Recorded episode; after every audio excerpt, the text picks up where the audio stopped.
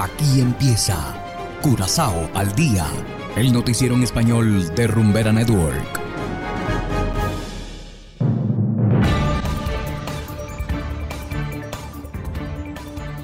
Muy buenas tardes, estimados oyentes de Rumbera Network 107.9 FM. Igualmente saludamos a quienes nos escuchan en formato podcast a través de noticiascurazao.com. Hoy es jueves 8 de septiembre de 2022 y estos son los titulares.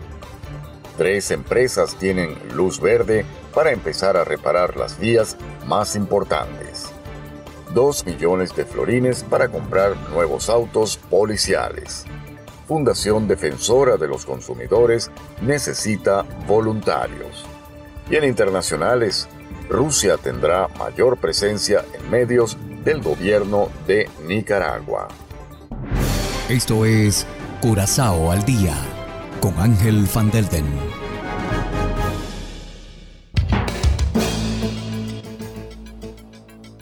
Empezamos con las noticias de interés local. A partir de hoy se llevará a cabo un importante mantenimiento en distintas vías. Esto será posible gracias a que tres de las cuatro contratistas que estaban esperando sus cartas de asignación recibieron ya las mismas por parte del Ministerio de Transporte, Tráfico y Planificación Urbana. Un cuarto contratista también comenzará a trabajar una vez que haya presentado todos los documentos al Ministerio.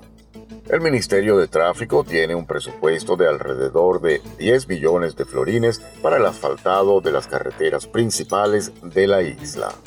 Y seguimos con las noticias locales. El cuerpo policial va a conseguir nuevos vehículos. El ministro de Justicia ha reservado unos 2 millones de florines en el presupuesto para 2022 y 2023 para este fin. Parte del Fondo contra el Crimen también se destinará un nuevo autobús para el transporte de detenidos.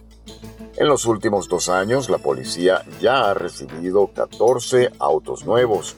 Actualmente se requiere un mínimo de 30 vehículos para hacer su trabajo correctamente. Mientras tanto, los autos se alquilan a la espera de una solución permanente. Y continuamos con las noticias locales. Desde hace algunas semanas, el número de quejas recibidas por la Organización para los Intereses del Consumidor, Consumer Interest Curaçao Foundation, ha aumentado enormemente.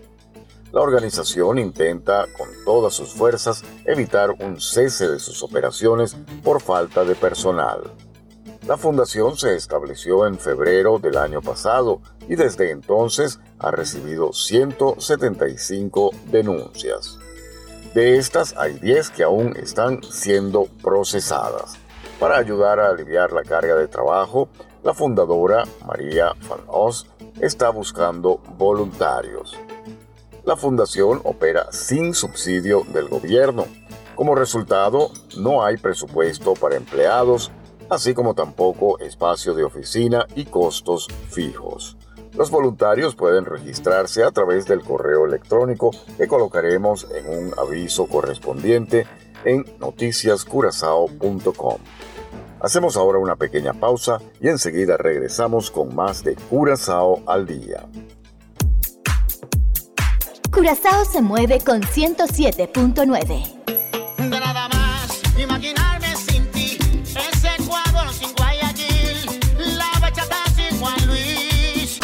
Rumbera Network. Llega a activar tu primer sentido. Vamos a tocar el cielo con las manos. Vamos a olvidar esta noche todo lo malo. Sentido que te atrapa. El sentido de la rumba y el entretenimiento. 107.9. 107.9, la número uno del Caribe.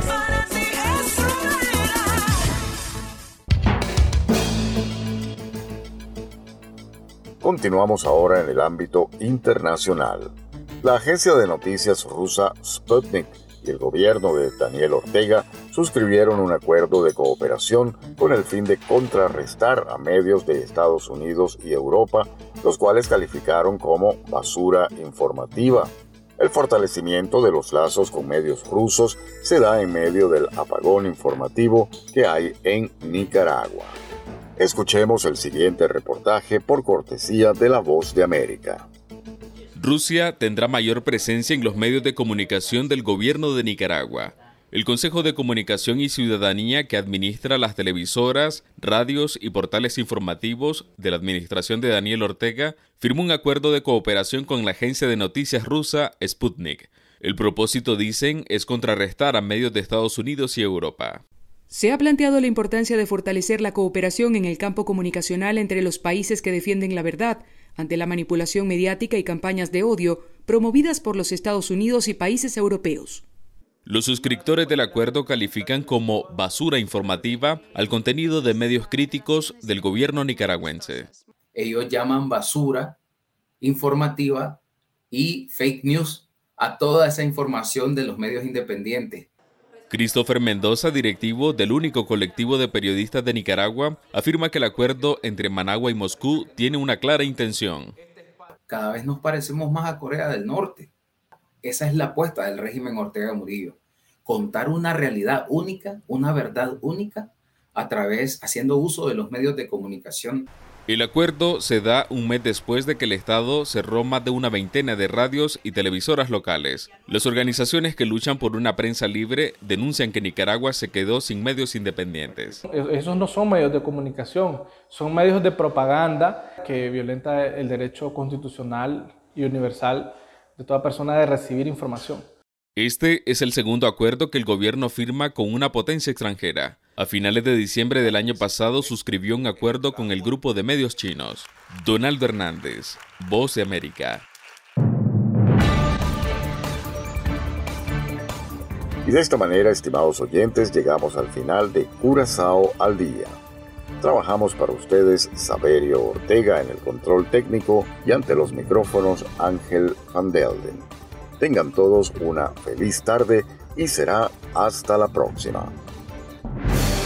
Aquí termina Corazao al Día, el noticiero en español de Rumbera Network, 107.9 FM.